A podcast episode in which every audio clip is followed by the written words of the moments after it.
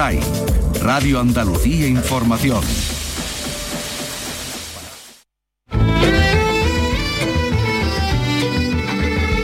En RAI, Andalucía es cultura. Con Antonio Catón.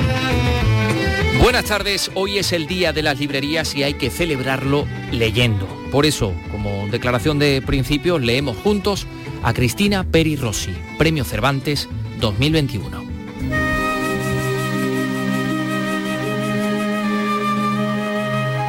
En los últimos años he vivido en más de 100 hoteles diferentes.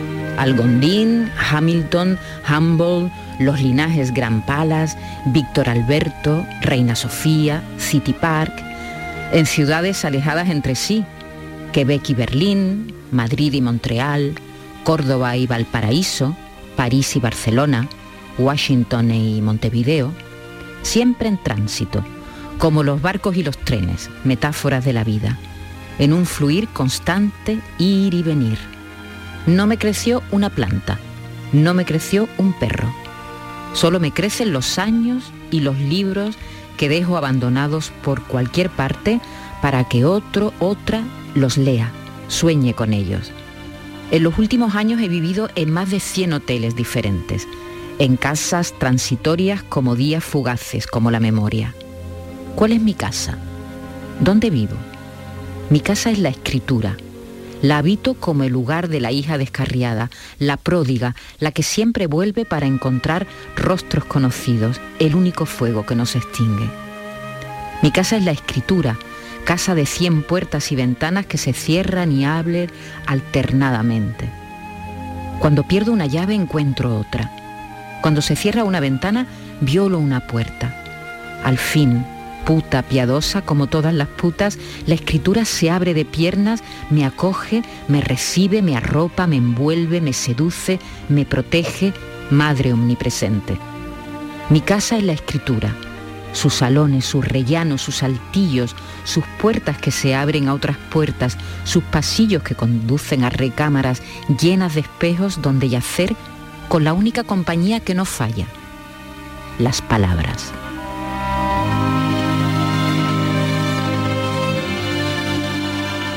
Es en mi casa la, es la escritura, uno de sus más conocidos poemas, parte del cual leyó el ministro de Cultura para anunciar este galardón.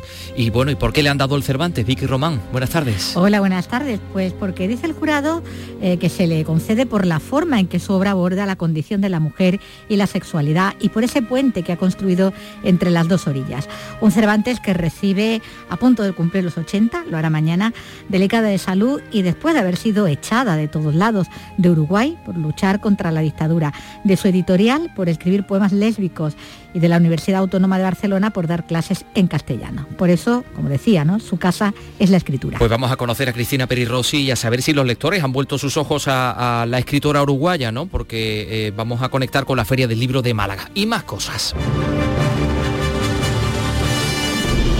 El Festival de Cine de Sevilla, en el que hoy es protagonista Rodrigo Cortés, el director de Barrit y de Luces Rojas, que hoy nos ha atendido para hablarnos de su último trabajo que ha traído a la capital de Andalucía, El amor en su lugar, en el que aborda una historia real, un musical en el gueto de Varsovia. Carlos López ha hablado con el director, con Rodrigo Cortés, con el guionista David Safier, pero es que también ha podido hablar con Gonzalo García Pelayo, que ha presentado en Sevilla las dos primeras películas de un total de nueve que se ha propuesto hacer en tan solo un año. Y este es Antonio Banderas. el timbre y sé que están aquí.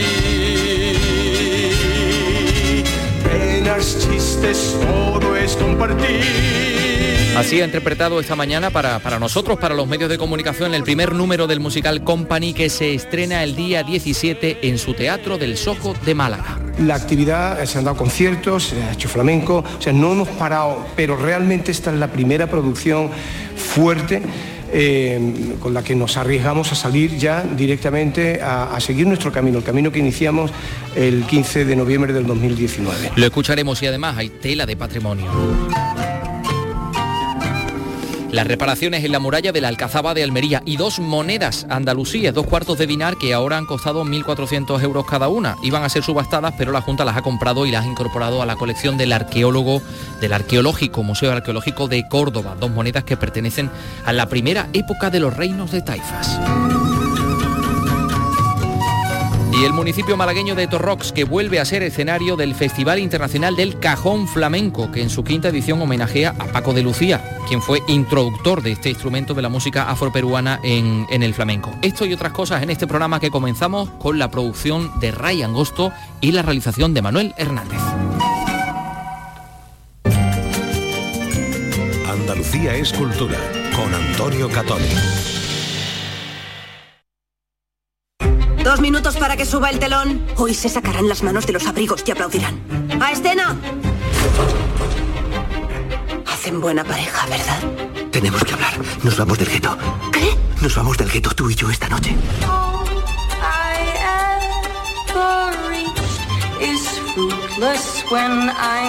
Patrick quiere escapar. Hoy, después de la función. ¿Tú quieres escaparte con él? No. ¿Quieres quedarte aquí? No, quiero estar contigo.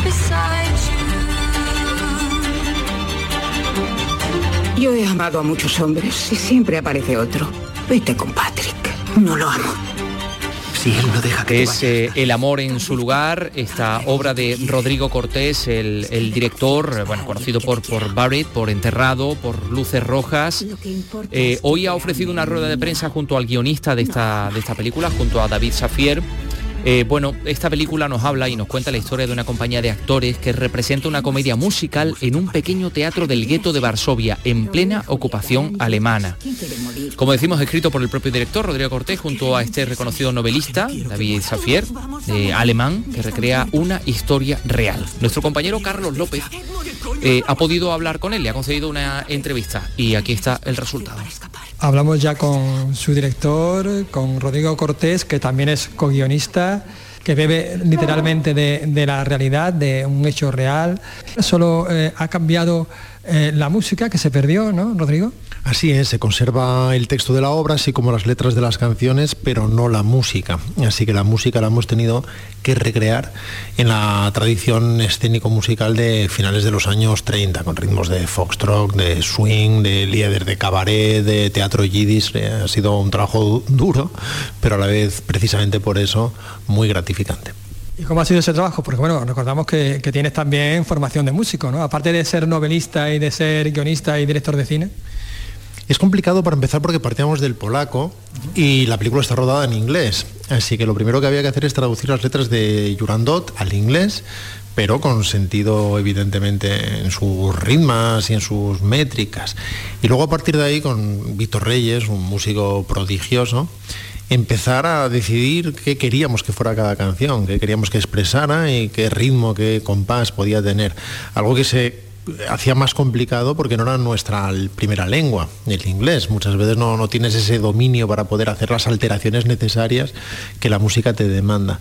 Pero aún así lo hicimos trabajando seguramente dos veces más de lo que deberíamos, pero así sucedió y el trabajo de Víctor es simplemente prodigioso. Uno tiene la sensación de que está escuchando canciones de ese momento y además canciones llenas de encanto y llenas de, de fuerza. Eh, el, el, guion está escrito a la limón, ¿no? como se dice por aquí eh, con David. Con David. Eh, Safier, ¿cómo ha sido trabajar con él? David hizo el primer borrador. David descubrió la historia de, de este teatro, del teatro fémina y de esta obra. inventó una trama inicial sobre un grupo de actores que la representaran. A partir de ahí me hice cargo de la um, escritura, tomando como base ese primer borrador, y me dediqué a desarrollar todos los diálogos, a tratar de profundizar en los personajes, sobre todo porque eh, no, no, estaba interesado en hacer una historia plana de buenos y malos, sino de seres humanos en condiciones muy jodidas que quieren vivir media hora más. Y por lo tanto, que es algo que sucedía, por otro lado, en el gueto, según eh, pude estudiar y según pude documentarme cuando tuve acceso a todos esos archivos, eh, las delaciones estaban al orden del día, eh, traiciones inevitables, hay gente que reacciona con más valentía, con más cobardía, hay gente que cree que determinadas cosas son para bien o son para mal, hay clases sociales muy estamentadas, eh, está el Judenrat con todas sus luces, pero también con sus corrupciones internas como cualquier grupo humano, y en fin, profundizar en todo, en todo eso me resultaba humanamente y dramáticamente muy enriquecedor. Eh, y a pesar de todo, eh, la única luz en toda esta oscuridad puede ser quizás el arte, ¿no? Sí, así es a menudo. Claro, la, película no trata de reivindicar nada como si subiera, si subiera a una banqueta a dar ninguna lección a nadie en absoluto. Nunca me ha interesado mucho de forma consciente el aspecto alegórico de las cosas, sino concentrarte de forma profunda en su significado y la alegoría surgirá por sí sola, por su propia verdad, si eres capaz de desenterrarla. Y, por encima de todo, para mí es una película sobre actores, por lo tanto, una película sobre actores que hacen lo que hacen, aun en las condiciones más duras porque son actores. Y por lo tanto, si se muere tu padre, lo dejas para mañana porque la función es ahora. Si te doblas el tobillo, te quejas mañana, pero ahora haces la función. Y si se va la luz del teatro, sacas velas, pero la función se hace. Y en ese sentido, la alegoría surge sola, porque estamos hablando de la mayor, una de las mayores densidades y negruras en la historia de la humanidad, y aun en ese océano de tinieblas, siempre habrá una llama tratando de brillar en alguna parte. Esa llama puede ser el arte, pero también puede ser el amor. Claro, el amor que, por otro lado, cuando se analiza en profundidad, siempre es necesariamente desinteresado, lo cual sucede muy poco, porque nuestro amor es apasionado y es devoto y es romántico, pero no necesariamente desinteresado. Pero el verdadero amor, y en gran medida vemos algo de eso en la película, casi siempre implica una renuncia, o implica un sacrificio. La película trata algunos de esos universales, de esas grandes verdades, de, por ejemplo, esa que se repite tan a menudo, de qué es más importante, amar o ser amado. Pero precisamente uno de los personajes más lúcidos y por lo tanto borrachos de la película lo resuelve fácilmente cuando dice, no es que podamos elegir. Qué gran frase. Claro, a menudo sucede eso en la vida. Te puedes plantear qué es lo mejor ante situaciones en las que en realidad no tienes nada que decidir porque simplemente sucede. En la vida, la vida te arrastra, ¿no? También a estos personajes, ¿no? También en esta, en esta historia que dura 94 eh, eh, minutos, es decir, que dura, que se transcurre en tiempo real y que, que están constantemente entrando y saliendo de, dos realidades distintas, ¿no? Sí, ese era uno de los desafíos más complicados y por lo tanto también de los más bonitos. Como la película sucede en tiempo real, no hay elipsis nunca, no hay saltos temporales. Eh, y por lo tanto eso nos obliga a entrar y salir de la obra. Porque la película en sí no es un musical, sino la historia de un grupo de actores que están representando un musical. Para eso hay que crear la obra, hay que crear el musical y luego empezar a hacer una película alrededor de eso.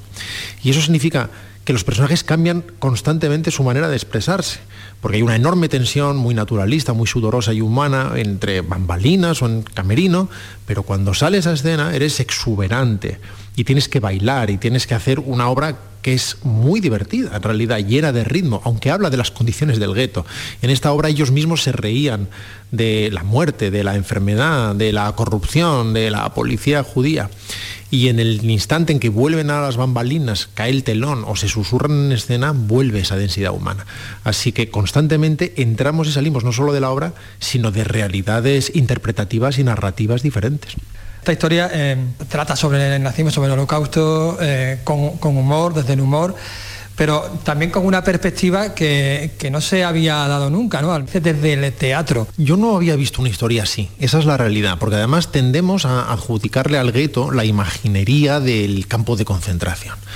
Pero no era así, era una vida muy rica por muchos aspectos, muy dura, pero con una vida cultural, no me atrevo a decir floreciente, pero sí rica, porque era gente tratando de hacer lo que hacía antes, tratando de seguir ganándose en su medida no solo la vida con lo que hacía antes, sino además seguir expresándose del modo en que eran. Y, y en ese sentido, no es tanto una historia de holocausto, por decirlo así, que es ese telón, como una historia sobre el teatro por paradójico que pueda resultar. Eh, eh, esto no lo convierte en superficial en absoluto, todo lo contrario. Em, como narrador me interesa la historia de la persona que tienes enfrente y los 10 metros cuadrados que tiene alrededor y cuál es su responsabilidad personal. De manera que el que está ahí encerrado y tiene que hacer algo, sea carpintero, trabaje en un taller o sea actor, no está particularmente interesado en el avance de las fuerzas del eje o qué está sucediendo en el norte de Alemania o cuál es la siguiente estrategia de Himmler, sino en qué hace para vivir otra media hora. Y eso para mí es fundamental. Es tremenda esa frase de, qué hace para vivir media hora, ¿no? ¿Qué, ¿Qué estaríamos dispuestos para vivir media hora? Claro, y además es otra pregunta que se hace, ¿no? ¿Qué estarías dispuesto a hacer para salir del gueto? La respuesta es cualquier cosa, pero Pero lo cierto es que era relativamente fácil salir del gueto, como dice uno de los personajes, si no te importa estar muerto. Porque claro, cruzar el muro es saltarlo, eh, conseguir eh, engrasar a alguien, conseguir eh, pagar bajo cuerda a alguien o tener suerte.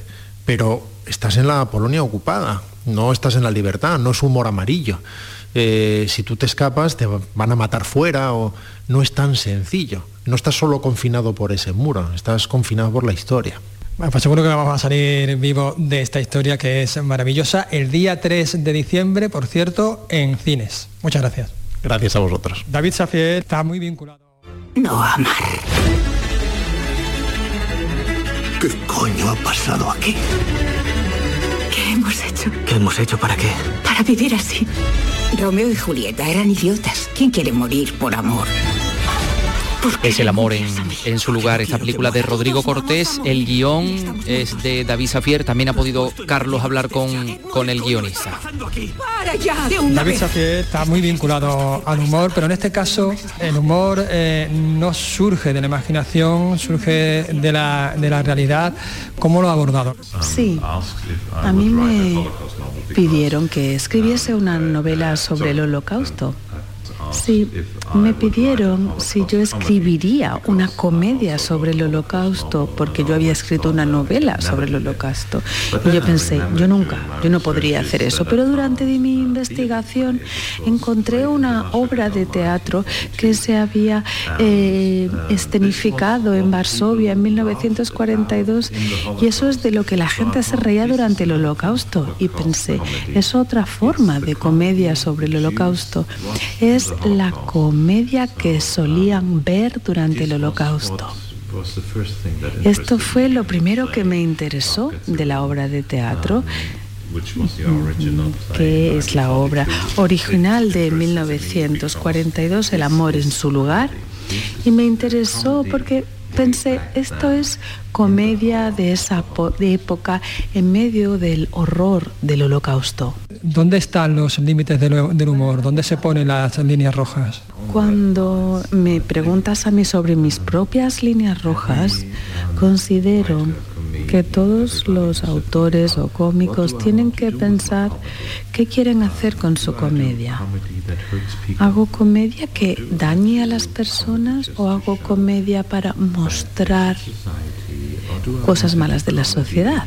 ¿O hago una comedia humana en la que todos nos reímos los unos y las unas de las otras de forma conjunta? Bueno, todo el mundo tiene sus propias límites. Yo no puedo decir esto está bien y esto no. Las mías, mis propios límites son no hacer daño a personas que ya han sido dañadas. Por ejemplo, si te ríes de un cura que abusa de los niños, en la broma siempre hay un niño que ha sufrido abusos y creo que eso no es de buen gusto. Yo nunca haría una broma sobre ese tema. Lo mismo con la religión. Hay que pensar en por qué me río de la religión. ¿Le hago daño a alguien si me río? ¿Por qué? Pues no tiene sentido. ¿Quiero decir algo de verdad o simplemente quiero provocar? Una broma provocativa no es una buena broma, pero un autor tiene derecho a tener sus propias opiniones y todo el mundo tiene puede pensar si tiene si va a hacer daño a la sociedad con su comedia, comedia o si va a dividir a la sociedad con su comedia. Estamos hablando de comedia, pero realmente esta historia también es, eh, es una tragedia. Es una tragedia que se desarrolla entre bambalinas de una obra de teatro. Vemos um, fragmentos y extractos de la obra de teatro original que se estaba interpretando en el Teatro de Varsovia, pero en la película recibimos una capa más por la tragedia en la que está. Seguimos a actores y actrices, actrices entre bambalinas y en el escenario. Cuando los vemos en el escenario interpretando esta obra de 1942, podemos ver cuáles son sus emociones, de dónde vienen, ¿no? las batallas que tienen que librar individualmente. Entonces la comedia adquiere otra nueva capa en la película. Sin embargo, el show eh, debe continuar, se sobrepone a la muerte. Sí, a mí siempre me interesa mostrar en mis historias la potencialidad buena del ser humano y este grupo de teatro intenta entretener a las personas en el horror en el que viven, darles una hora mm, agradable, digamos, ¿no? Hacerles reír y que se lo pase bien, aunque la vida sea horrible. Para mí, esto es una señal de cómo los seres humanos tienen el potencial de ser buenos, de tener un lado positivo. Así que claro, el espectáculo debe continuar, pero es porque se está haciendo algo bueno, que es entretener a la gente aunque sus vidas sean trágicas. Y a mí esto me parece interesante. Es algo que me gusta de las historias, el potencial positivo del ser humano. Y en este caso del grupo de teatro que intenta entretener a, su público en, en una situación de adversidad. Y el tiempo es como una olla a presión, ¿no? Y es decir, que tiene este componente también de thriller, ¿no? Esta, esta historia. Bueno, es muy dramática. Cuando ves la película ves la dirección y los actores que lo muestran muy bien. Esta decisión de vida o muerte que tiene que hacerse se hace todavía algo más estresante, más acuciante con más presión sobre ella para que tome la decisión correcta, ¿no? Y ella intenta en 90 minutos testar distintas soluciones sobre qué va a hacer. Pero bueno, no voy a destripar lo que pasa en la película, solo que se plantea muchas alternativas y decisiones que puede tomar.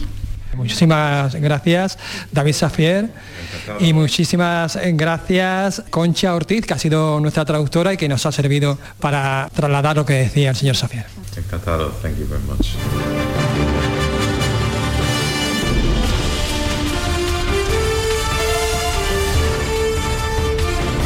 Esta ha sido la primera estación del Via Crucis que Carlos López ha hecho por el Festival de Cine Europeo en el día de hoy. Carlos. ¿Qué tal?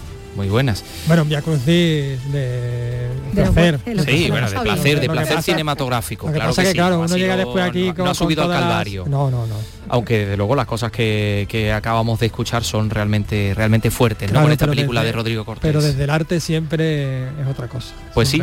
Oye, pero la segunda estación ha sido la de Gonzalo García Pelayo, que sabes que se propuso hacer nueve películas en un año y ha venido al Festival de Sevilla, de su ciudad eh, para presentar las dos últimas. Estamos hablando de Dejen de Prohibir, que no alcanzo a desobedecer todo, que, de la cual hablamos aquí cuando terminó el rodaje y en la Plaza del Pelícano, del centro de Sevilla. Y ha venido a presentar también la segunda, que es Ainur, rodada en Kazajstán. En Kazajistán, sí, sí ese país que te gusta a ti tanto. Sí, lo visito muy a menudo. Muy a menudo. Voy a de semana. comprar el pescado frito.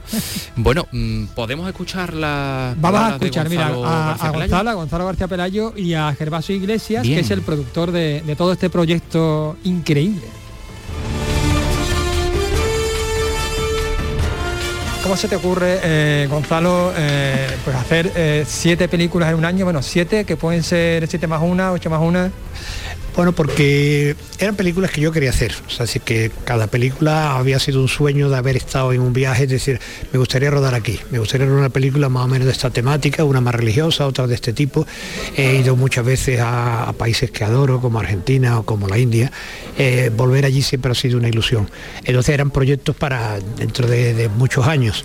Pero de pronto hay una serie de circunstancias que se concatenan, final de la pandemia, circunstancias personales mías de quedarme un poco... Eh, con respecto a lo que va a ser mi próximo año. Entonces, oye, ¿por qué no encadenamos todas las películas y no las quitamos todas de en medio? Pensando al principio seis, en ese transcurso ya se nos ocurre otra y tal, y también añadimos la otra que es la de Argentina y tal igual, la más una ya estaba prevista, con lo cual eh, organizamos el proyecto de las siete películas más esta más una, y es posible que todavía mm, alguna se caiga, pero también es posible que alguna se aumente. Bueno, pues vamos a empezar por estas dos, por Dejen de prohibir que no alcanza a desobedecer todo y por Ainur, que son, eh, digamos, dos eh, obras eh, radicalmente opuestas o tienen puntos en común. Opuestas no diferentes. O sea, el pu- punto común es una cierta visión, digamos, mm, eh, bondadosa y benéfica del mundo que yo creo que solo tienen las dos, eh, hacer vibrar esos paisajes, tanto de una como de la de otra, en este caso hum- humildemente solamente un corralón de, al lado de la Plaza del Pelícano en Sevilla, y Ainur una ciudad entera tan importante y tan, tan nueva y tan, tan misteriosa como es Nur Sultán, pero en todo lo demás son absolutamente diferentes, sí. O sea, eso también es una cierta voluntad, ¿no? De que las películas, un poco como el torero que se encierra con esa historia y sueña con hacer una faena diferente y dar unos diferentes pases de, de- de- de capa y otros pases diferentes de a cada darle a cada uno toro la faena que se merece. Esa es un poco la, la idea de, la- de las siete películas, que las películas tengan cada una la faena que cada película se merece. Pero se mantiene eh, rasgos, digamos, eh, característicos de tu cine, ¿no? de, tu, de tu obra, como puede ser, por ejemplo, la religiosidad que te caracteriza o la sensualidad, ¿no? Eh, sí, yo creo que en todas, en algunas las dos cosas juntas, en otras pues están más separadas. Hay películas que, además in- incluso las separamos directamente. Hay dos películas que tienen una voluntad de ser hermanas, pero justamente para hablar de, temas completamente diferentes. La carne, el espíritu.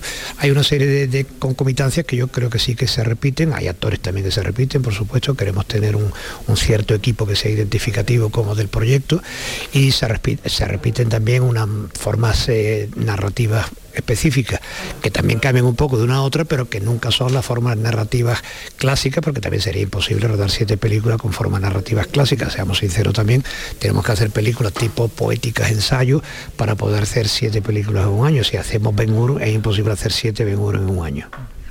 Bueno, no para, porque aparte de hacer cine también renace de nuevo serie con eh, editorial, eh, tanto de libros como de, de- música, ¿no? Porque de, hecho ya había editado dos- dos sencillos, ¿no? En, música. Sí, en música acabamos de editar el segundo y el libro ya tenemos un- una buena cantidad. El último precisamente es, aquí está el autor, Gervasio Iglesias. Me ha dado el paso perfecto. bueno, Gervasio, cuéntanos un poquito eh, cómo se te ocurre eh, meterte eh, en, esta, en este proyecto tan colosal, ¿no? Pues la propuesta partió de Javier, me dijo que estaban planteando esto. Nosotros hace mucho tiempo ya nos conocíamos, ¿no? Y siempre había estado en el aire la posibilidad de, de colaborar juntos, ¿no? A mí me gustaba mucho el cine que hacía Gonzalo, pero las cosas llegan en su momento. Y en el momento que Javier me lo dijo, yo realmente estaba pues ya buscando experimentar caminos nuevos en las formas narrativas, en la producción y tal, ¿no? Como que esa parte industrial que ya se ha consolidado en Andalucía, pues, pues ya está, ¿no? Pues yo quiero salirme un poco de, de la gran autopista donde todo el mundo se está dando ahora los codazos, pues para ir por, por otros caminos con otros paisajes diferentes, ¿no? Y esta era una propuesta de paisaje y era una propuesta de sendero eh, con más curvas y por tanto donde puedes llegar más alto y divisar mejores paisajes. Entonces no lo dudé y dije que sí y lo estamos disfrutando mucho. Está enriqueciendo, ¿no? A nivel creativo muchísimo porque el cine de Gonzalo lo ves y lo tomas como espectador, pero cuando estás dentro del equipo que lo está haciendo, lo depuras, lo destilas mucho más y entiendes mejor las películas que ya habías visto. Y evidentemente eh, no es un cine eh, nada acomodaticio y, no es un cine nada mm, ah, eh, instalado en la comodidad de tener una fórmula y repetirla, sino que siempre se están buscando cosas nuevas, Eso, eso, enriquece mucho a nivel creativo. Y luego muy enriquecido también con todo el equipo que estamos formando, porque es que realmente casi todos vienen de la misma experiencia. De, estar un poco más metido en este tipo de producción industrial y todo el mundo está diciendo, o qué maravilla que podemos enfocar los proyectos desde otro, desde otro puntos de vista diferentes de cómo enfocar el trabajo y de cómo enfocar la creatividad, porque es que al final son películas muy, muy de conjunto. Al final está to- estamos todo el mundo todo el tiempo juntos en el set, los actores, los guionistas, el equipo de producción, arte, etcétera, etcétera. Y quieras que no, las ideas est- están ahí sobre la mesa, se van cogiendo y, Gonzalo es el que las canaliza y, dice cómo, cómo se hacen. Y aparte que aquí hay muchos más proyectos, o que estamos colaborando ya con la productora con, con muchos más proyectos que también entre otras cosas queremos empezar a dar voces a gente nueva, gente que tiene nuevas propuestas. Bueno, pues seguro que son proyectos interesantes y aquí estaremos para contarlos. Muchísimas gracias por atendernos. Que vengáis a ver las películas, ¿eh? que es lo más importante. ¿eh? Y nos lo comentáis también, a ver qué impresión os ha causado estas dos primeras películas. Ahí estaremos.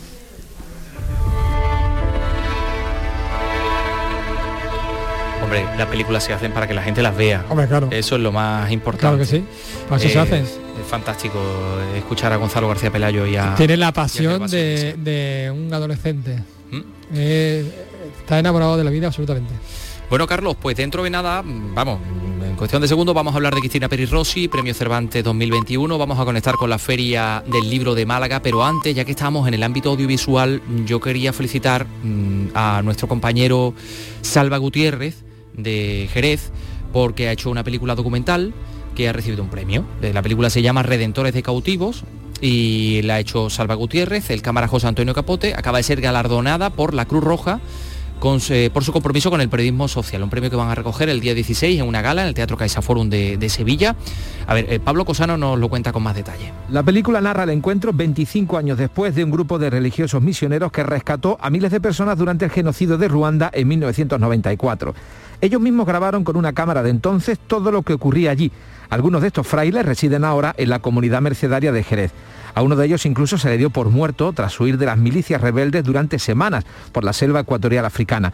Nuestro compañero de Canal Sur Jerez, Salva Gutiérrez y el cámara José Antonio Capote son los directores de Redentores de Cautivos. Uno de ellos, el padre Juan Carlos Mancebo, tuvo la oportunidad de salvar la vida de muchas personas, pero en concreto la de un niño ruandés que 25 años después quiere agradecer lo que este misionero de la Orden de la Merced hizo por él. Así que viaja desde Ruanda a España para entregarle la carta que escribió cuando tenía 11 años y fundirse en un abrazo con este religioso. Reconocer lo que hicieron estos misioneros es verdaderamente emotivo. Tanto para Salva para mí ha sido un trabajo muy duro, pero a la vez muy enriquecedor. Yo creo que en cierta medida este proyecto ha cambiado nuestras vidas. Estos misioneros, por cierto, fueron reconocidos con el premio Príncipe de Asturias a la Concordia. Los beneficios de esta película han sido destinados a la creación en una cárcel de Camerún de un centro sanitario que dirige la Orden de la Merced.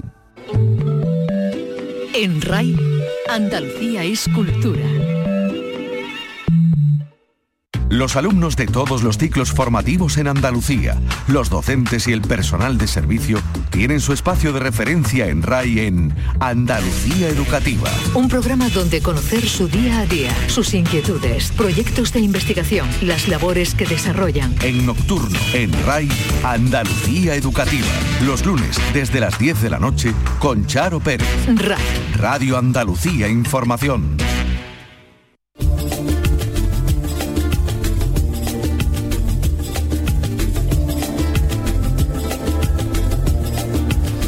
Bueno, pues ya saben ustedes que el premio Cervantes de este año ha sido para la escritora uruguaya, mm, hispano-uruguaya, ¿no? Porque está nacionalizada española, Cristina Peri Rossi, un premio el más importante de las letras hispanas. Ha dicho el jurado que se le concede por la forma en que su obra aborda la condición de la mujer y la sexualidad y por el puente entre las dos orillas que ha construido con un recordatorio perpetuo del exilio. Vicky. Bueno, Cristina Pérez Rossi va a celebrar mañana eh, su 80 cumpleaños con el mejor de los regalos, sin duda, como es este, este premio Cervantes, la quinta mujer además que, que lo obtiene en toda la historia de- del galardón y que anunciaba el ministro de Cultura, Miquel Iceta, quien no se resistía tampoco a, a recitar algunos de, de los versos de ese poema que escuchábamos a- al principio, ¿no? Pues de ese, eh, ¿cuál, era que su casa era la escritura, casa es la ¿no? Mi casa es la escritura.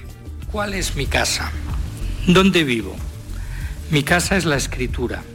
La habito como el hogar de la hija descarriada, la pródiga, la que siempre vuelve para encontrar los rostros conocidos, el único fuego que no se extingue.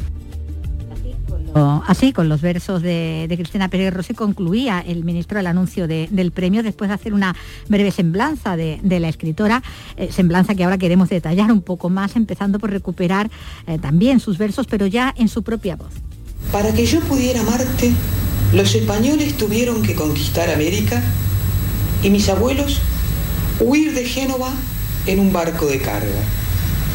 Para que yo pudiera amarte, Marx tuvo que escribir El Capital y Neruda la Oda a Leningrado. Para que yo pudiera amarte, en España hubo una guerra civil y Lorca murió asesinado después de haber viajado a Nueva York. Para que yo pudiera amarte, Virginia Woolf tuvo que escribir Orlando y Charles Darwin viajar al Río de la Plata todo lo que tuvo para que yo pudiera de pasar, ¿no? Para que pudiera amar. Bueno, Cristina Pérez Rossi, aquí en uno de sus poemas dedicado al amor, que es un gran tema eh, en su obra, junto con el desarraigo y el exilio, ¿no? Como señalaba eh, el jurado. Eh, pues de todo ello tuvo bastante experiencia autobiográfica, volcada luego en sus libros, desde todos los géneros además, desde la novela a la poesía, ya fuera esa experiencia de embarcarse rumbo a, Barcelona, huyendo de la dictadura militar de, en su país, recogida en la novela La de los locos, como en el poemario Estado de Exilio o en los relatos como La insumisa con sus memorias juveniles de mujer rebelde, transgresora, lesbiana, aunque nunca se, nombrara a sí misma así, que se adelantaba ya la desclasificación de los géneros biológicos, desordenadora de los sexos, como afirmaba ella en uno de, sus poemas. Era una autora que se podría decir madura, siendo incluso veinteañera, cuando ya escandalizó con los primeros poemas por su erotismo, por sus transgresiones sexuales, y, solo con apenas 30 años, siendo ya profesora universitaria y activista de izquierda, se tuvo que exiliar a nuestro país para volver a exiliarse luego por un tiempo en París, donde viviría pues una intensa amistad eh, con Julio Cortázar, el Julio Cortázar ya en sus últimos tiempos que le dedicó aquellos poemas para Cris. De vuelta a España, donde ya se nacionalizó en 1974, parafraseando sus versos, podemos decir que en sus obras ha dado voz a todas esas antepasadas suyas, ahogadas en el mar o suicidas en jardines imaginarios, presentándose como una advenediza que habla con muchas voces ya decimos, desde la novela a la poesía, mediante esa lengua de los conquistadores, aunque diciendo siempre lo opuesto de lo que ellos decían. Advenediza e insumisa siempre. Cristina Peri Rossi. La tienen ustedes en los libros, pueden encontrarse con ella en las bibliotecas y también en las librerías. Porque hoy es el día de las librerías y estamos con un librero excepcional, un librero que tenemos en Andalucía que se llama Jesús Otaola, de la librería Proteo y Prometeo de Málaga. Jesús, ¿qué tal? Muy buenas tardes. Muy buenas tardes, encantado de escucharle. Y nosotros encantados de tenerte con nosotros. Mm, suena ahí un poquito de jaleo porque creo que estás en la Feria del Libro de Málaga que se está celebrando en estos momentos y mm, los lectores están preguntando por, mm, por Peri Rossi, por, por sus libros y eso o no. Pues, hombre, siendo sincero, hemos tenido poquitas preguntas. Esta acaba de, hacerse público, entonces, pues claro, no creo que no ha dado mucho tiempo a, a, a claro, que se están dando las noticias. Que también es verdad que si no hubieran preguntado, te tengo que decir que por desgracia, después del incendio que hemos sufrido, claro, estamos en un local provisional, tenemos muy poquitos libros y no hubiéramos tenido ninguno. Sí que hemos corrido en ver qué es lo que es lo que hay disponible para tenerlo lo más rápido posible en la librería. Porque tenemos que, refrescar la memoria de nuestros oyentes, la librería Proteo y Prometeo que sufría ese incendio devastador que acabó con, la librería, pero bueno, como es proteica, esta librería es proteica, cambia de forma, pues ahora tiene un local y la gente de Málaga pues eh, también está echando una mano. Bueno, gente de Málaga de toda España, ¿no? Y seguramente de, muchos ¿eh? otros puntos del planeta donde hablan nuestra lengua, están arrimando el hombro para que Proteo y Prometeo pues vuelva a ser como, como fue, ¿no? Como dice el himno de Andalucía, volver a ser lo que fuimos. ¿Cómo va la cosa, Jesús? Pues mira, la cosa va muy difícil con el seguro, con Endesa, ya que sabéis que fue una subida de tensión, pero lo que tú has dicho es lo más importante, eso no se cambia por nada. No te voy a decir que haya merecido la pena la experiencia porque eso sería exagerar mucho, pero mira, tanta demostración de cariño, tanta gente apoyándote, tantos editores queriéndonos regalar libros para que la librería salga adelante, mira, eso es una cosa que te abruma y, no sabe uno ni, cómo ni cómo asumirla porque es demasiada responsabilidad el recibir tanto, tanto, tanto, tanto cariño, ¿sabes? Pero mira, aquí que estamos. Y el que os queda por recibir. Bueno, eh, hoy habéis sido protagonistas en la Feria del Libro porque habéis presentado el, libro de relatos Verano Malagueño, que es el resultado de un concurso que se ha celebrado durante este verano y que, eh, bueno, pues era una, una oferta a la gente, a, los escritores, ¿no? Para que eh, nos contaran una historia relacionada con Málaga y con el verano. y bueno, pues ese concurso se ha fallado y ese libro se ha presentado hoy, ¿no? cuéntanos ¿Quién ha sido el ganador? O ganadores. Eh, mira, claro, eh, mira, en principio había una ganadora, Eva, ¿no? Pero la calidad de todos los relatos nos ha obligado, porque da la casualidad que Librería Proto y Prometeo también tiene una editorial, Ediciones del Genal, y hemos sido los privilegiados en poder editarlo, ¿no? Porque los organizadores así la han decidido y mira, ha sido tal la calidad y la cantidad de libros que se, de relatos, perdón, que se han recibido que ha habido que dar el premio, una mención, una mención especial, incluir, como eran micro relatos, hemos decidido en el en el libro que se ha publicado del ganador, incluir 10 finalistas más y hemos hecho un libro, la verdad que es magnífico. ¿Y cuál era el porqué de este libro? Pues mira, los organizadores, Made in Málaga, ¿no? que querían reconocer Málaga como sitio de visita, sitio de ocio, sitio de sol, sitio de playa, sí, se reconoce, pero es que hay más cosas en Málaga, no solo eso y entonces han querido luchar por la cultura, premiar la cultura y así unos relatos que den esa otra Málaga que también existe paralelamente a la playa, el sol y la buena comida, ¿no?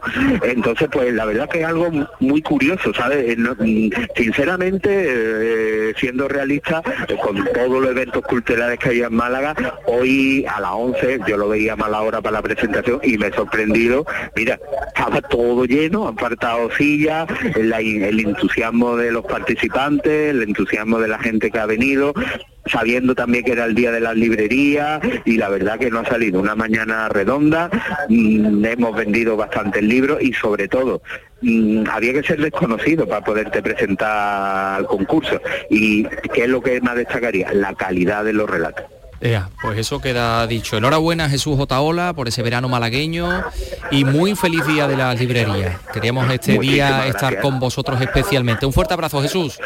Un fuerte abrazo y muchísimas gracias por vuestra llamada. Bueno, quedan 20 minutillos o casi 19 para las 4 de la tarde. Vamos a seguir con, con otras cosas. Vamos, hablamos de patrimonio enseguida. En RAI, Andalucía es cultura.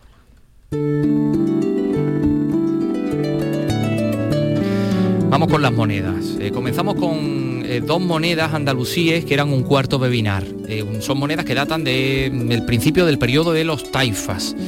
Dos monedas que se iban a subastar y ahí ha estado la Junta de Andalucía que ha pujado por ellas y al final han costado 2.800 euros las dos monedas.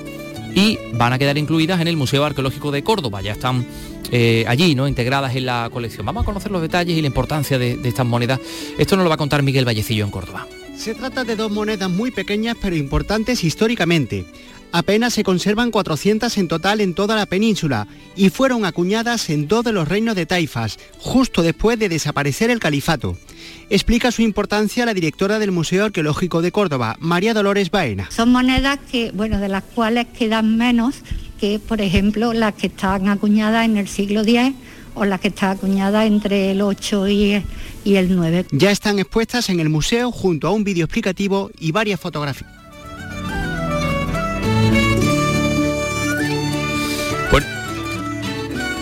Eh, esta tarde se presenta en Sevilla el monográfico de la revista Ínsula Alfonso X, 800 años del Rey Sabio, que ha sido coordinado por Cristina Moya, profesora del Departamento de Literatura Española Hispanoamericana y bueno, pues que se marcan ese conjunto de actos que se están desarrollando para conmemorar el octavo centenario del nacimiento del rey sabio. También en la Universidad de Huelva se ha presentado un programa de actos conmemorativos eh, porque también fue muy importante para el territorio que conocemos como la provincia de Huelva. Fue el conquistador del reino musulmán de Niebla en el año 1262 y logró pues, eh, la incorporación a la corona castellana de buena parte del territorio que hoy denominamos como provincia de Huelva. Sonia Vela, cuéntanos. La historia de Huelva está estrechamente vinculada a la figura de Alfonso X el Sabio, cuyas tropas consiguieron integrar en el reino castellano-leones unas tierras que hoy conforman una parte importante del actual territorio de la provincia onubense.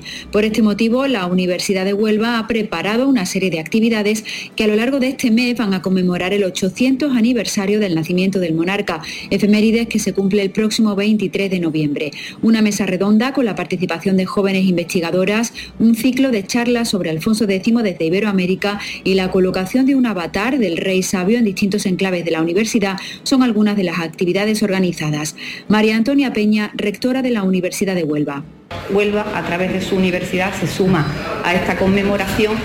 A mí me gustaría subrayar que con dos elementos o tres quizás muy importantes. El primero esa apelación a cómo los estudios sobre Alfonso X el Sabio siguen estando vivos y también ese, ese guiño internacional, ese guiño hacia Iberoamérica para demostrar que la figura de Alfonso X no es una figura local o nacional, sino que es una figura de perfil internacional.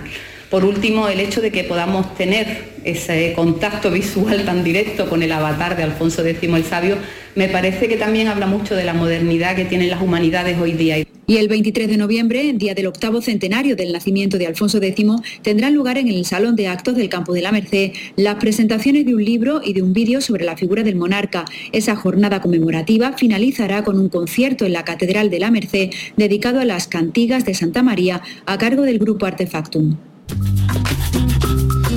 Y hablamos del Alcázaba de Almería, que es el gran atractivo de la ciudad, que recibe muchísimas visitas en Andalucía. Bueno, pues se están llevando a cabo una remodelación, una restauración de algunos elementos de la, de la Alcazaba que han sufrido daños con, con lluvias y, bueno, en fin, por, por mor de la meteorología o climatología. En este caso, Almería, Lola López, cuéntanos. La Junta y el Ayuntamiento de Almería han mantenido un encuentro en la Alcazaba para aunar aún más las estrategias de rehabilitación del principal monumento de la provincia y de su entorno. La delegada de Fomento y Cultura, Eloísa Cabrera, destaca que en breve comenzarán las obras del Parque de la Hoya y la Junta va a seguir con la recuperación del Muro de la Vela y la Torre del Homenaje. Próximamente finalizaremos ya ese frente norte del primer recinto e iniciaremos obras dentro del propio, la propia Alcazaba. Las últimas lluvias han abierto agujeros en las troneras del torreón musulmán del Cerro de San Cristóbal y la estructura está muy deteriorada. Alcalde de Almería, Ramón Fernández Pacheco en la muralla, las actuaciones que se están haciendo dentro del recinto, incluso el calendario de actividades que el, que el Alcazaba está acogiendo y todo acompasado con una inversión que también está siendo histórica por parte del ayuntamiento, lo que tiene que ver con el entorno. Se van a invertir dos millones de euros para restaurar las murallas de Jairán. Y bueno, vamos al Centro de Creación Contemporánea de Andalucía, el C3A de Córdoba, que presenta la primera exposición en España y Europa de la libanesa Etel Adnan, pero esto lo hace coincidiendo con algo que es muy interesante, que es la fachada mediática del edificio. Eh, Carlos López, tú que eres tan avispado, Dime. una fachada mediática, ¿qué puede ser? Pues no lo sé. Pues siempre tan intrigante, tan intrigante, ¿por qué me dejas así con, con- pues para intrigarte, para intrigarte. Bueno, mira, a mí me pues, gusta mucho la fachada del edificio, ¿eh? que es de, tú la de- conoces. sí, Bueno, es, de, es de un estudio valenciano. en este caso, esta fachada mediática es algo, es una intervención artística sobre esa fachada, pero en este caso una obra de Marisa González. Pero bueno, tú no te preocupes que José Antonio Luque te lo va a contar. Venga. Adelante. Etel Adnan ha creado su obra cuando tenía ya más de 80 años, después de una vida alrededor del mundo. Su trabajo se puede ver en el Guggenheim de Nueva York y a Córdoba ha traído pinturas, textiles, cerámicas, tapices y dibujos, en un edificio que estrena nueva fachada mediática creada por la artista vasca Marisa González, que la ha titulado Luz hasta el final de la vida. Se trata de una sucesión de imágenes en movimiento hacia las que avanzamos, como nos explica Álvaro Rodríguez Fominaya, primer director del C3A y comisario de la muestra. todo un viaje psicodélico eh, a través de un túnel que ya grabó de manera, yo soy canario, pero ella lo grabó de- en Canarias, pero de manera también completamente casual, y que se estrena aquí por primera vez, que ha sido realizada por la fechada, y que nos va a acompañar pues toda una serie de meses, todas las noches. La exposición Etel Adnan tras la línea del horizonte estará abierta al público hasta el 28 de febrero. Andalucía es cultura. Con Antonio Catoni.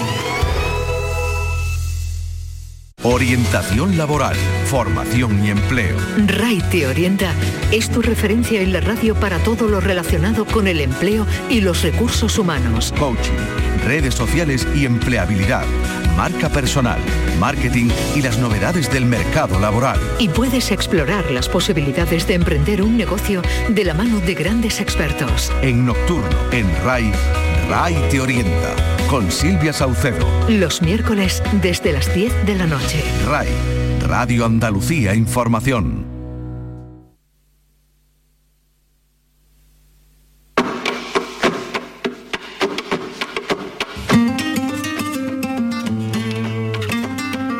Pues sí, nos vamos a adentrar en terrenos musicales. Enseguida vamos a estar también con el director de, el director gerente de la ROS, la Real Orquesta Sinfónica de Sevilla, porque tenemos conciertos hoy, mañana y bueno, y la semana que viene también hay un montón de cosas que contar.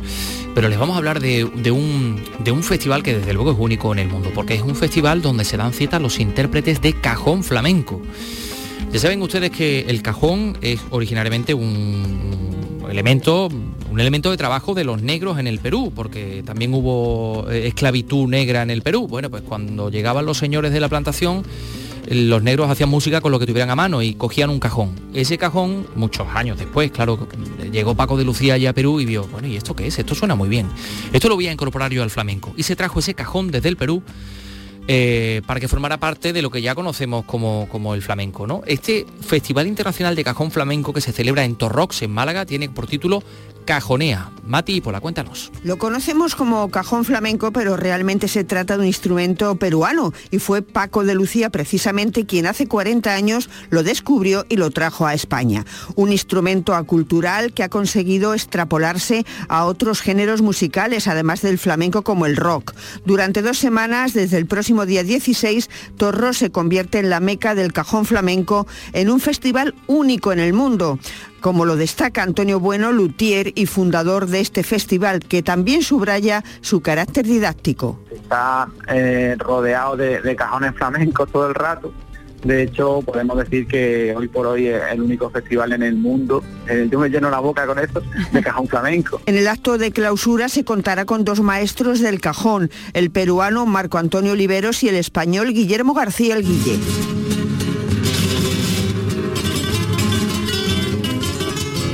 Aquí también en el ámbito del flamenco están los villancicos. La tradicional zambomba flamenca de la Federación de Peñas eh, vuelve al Teatro Villamarta de Jerez con un importante elenco de artistas, con el aforo al 100%. Bueno, se lleva celebrando en el Villamarta de Jerez desde el año 99 y este año la gran novedad es que junto a los artistas va a estar la Orquesta Filarmónica Campos Andaluces. Eh, esto nos lo cuenta Juan Manuel Moneo, director artístico del espectáculo, en esta información que ha preparado Salva Gutiérrez. Y vuelve además con un importante elenco de artistas. Se viene celebrando en el Teatro Villamarta desde el año 1999. La gran novedad de este año es que junto a los artistas estará presente la Orquesta Filarmónica Campos Andaluces. Nos lo cuenta Juan Manuel Moneo, director artístico del espectáculo. Es una cosa que creo yo que va a ser especial, muy especial. Y vamos a recordar lo que, como el mismo nombre dice, ayer y hoy, pues como sonaba la zambomba ayer, como ha sonado siempre, pero siempre también dándole un punto nuestro personal. ¿no? La cita es el 4 de diciembre a las 8 y media y entre los artistas Carmen Guirrilo, Eva del Cristo, Tamara Tañeo, Manuel Moneo Carrasco e importantes artistas invitados como Luis Moneo, María José Franco, Coral de los Reyes o Rosario Montoya, la reina gitana.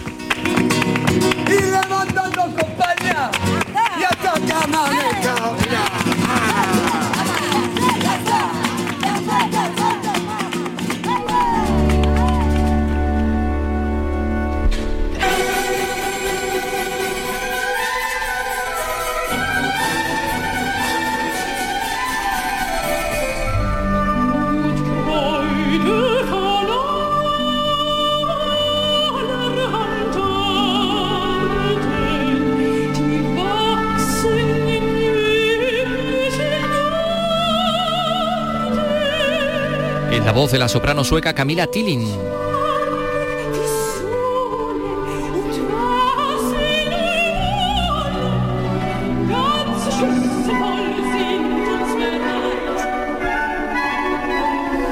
Pues esta noche y mañana también por la noche en el Teatro de la Maestranza junto a la Real Orquesta Sinfónica de Sevilla en el cuarto concierto del Gran Ciclo Sinfónico.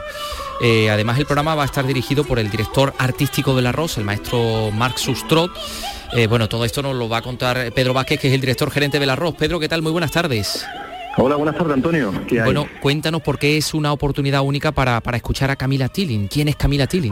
que nos enteremos todos. Es, no, es una de las grandes voces eh, del plano internacional que tiene registros con la Deutsche Grammophon, con Philips Clásica, o sea, para que lo entendamos, es como la top de, del, ahora mismo del, mundo lírico, de la voz lírica de, a nivel internacional, ¿no? De tener la posibilidad de tenerlo aquí con nosotros en la toma de que además en el ensayo final de esta mañana ha sido espectacular directamente, o sea, ha sido como está subido Antonio, no sé, en una nube y está diciendo, no me creo que esto se pueda hacer. Claro, las grandes voces transmiten de una manera tan diferente y de forma tan especial que por eso el llamamiento decimos, no podéis perderos este momento tan mágico que se va a producir hoy y mañana en el Teatro de la Maestranza. Eh, tengo entendido que aquí la estamos escuchando interpretando a Mahler, Pero tengo entendido que Mahler también estar en el programa y, qué, otros, eh, qué otras piezas.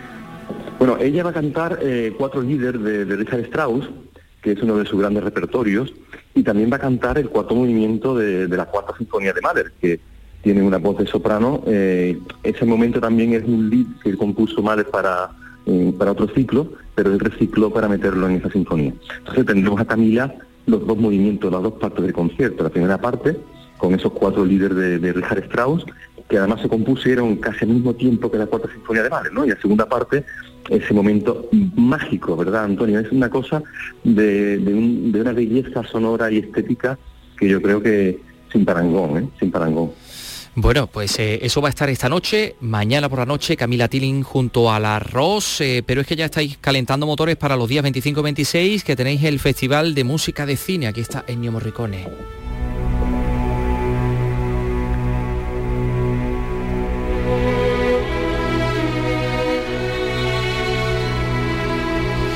Porque hacéis un homenaje a Morricone, pero también a Williams, ¿no, Pedro? Sí, claro, es que eh, son dos princesas de Asturias, ¿no? Recientemente recuerda que le dieron a los dos el premio Princesa de Asturias. Este concierto es uno de los conciertos que tuvimos que posponer, desgraciadamente, eh, por el mes, el mes de, mayo o cosas así, entonces, bueno, pues se puso aquí para el mes de, noviembre. Y claro, eh, tenemos que hacer un homenaje a estos grandísimos artistas, uno un día para Ennio Morricone y otro día para John Williams, para que el público no tenga que estar, pueda venir los dos días tranquilamente y, disfrutar enormemente de esta, esta maravilla de música. No se lo pierdan, no se lo pierdan. Pedro Vázquez, director gerente de la Real Orquesta Sinfónica de Sevilla, gracias, un abrazo. Muchísimas gracias, Antonio, un abrazo muy grande.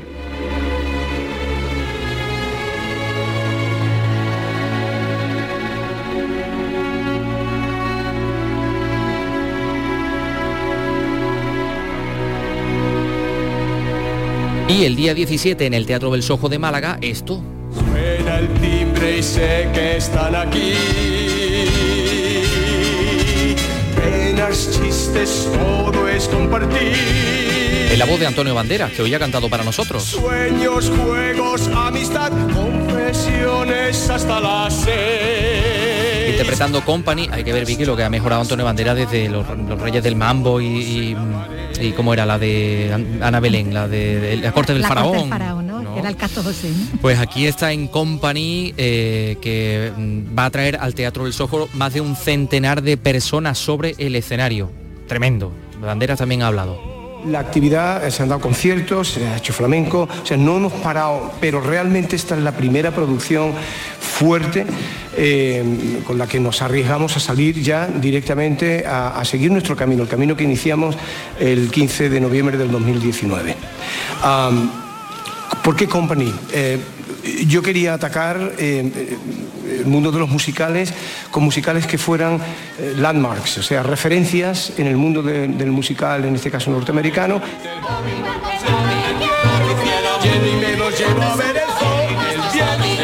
Esto tiene muy buena pinta. Va a estar cinco meses en el Teatro del Sojo de Málaga y seguramente luego emprenderá una, una gira. Bueno, pues queda muy poquito tiempo para poner punto y final a este programa Andalucía Escultura en el día de hoy y lo queremos hacer eh, felicitando una voz, además enamorada de Andalucía y no saben ustedes cómo. Esta, la de Luz Casal.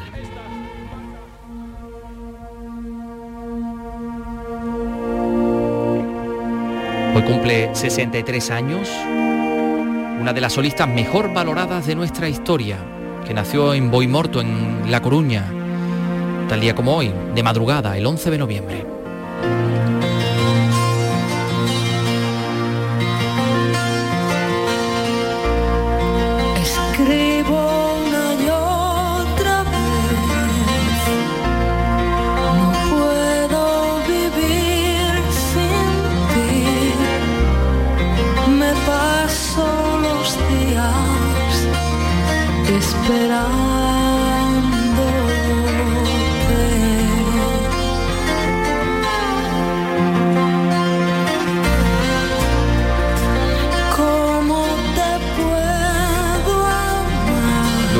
Tuvo el éxito a principios de los 80 con aquella imagen tan rockera de Rufino y los langostinos, y verdad Carlos, tú te acordarás también. Lo recuerdo, recuerdo, pero, 80. pero fíjate, su despegue definitivo llegaba a principios de los 90 con temas principales de la banda sonora de películas, hasta con El Lejano, Piensa en mí, eh, con grandes boleros, con ritmos más suaves y latinos, en los que su voz tomaba especial protagonismo, mayor dramatismo. Es una auténtica todoterreno.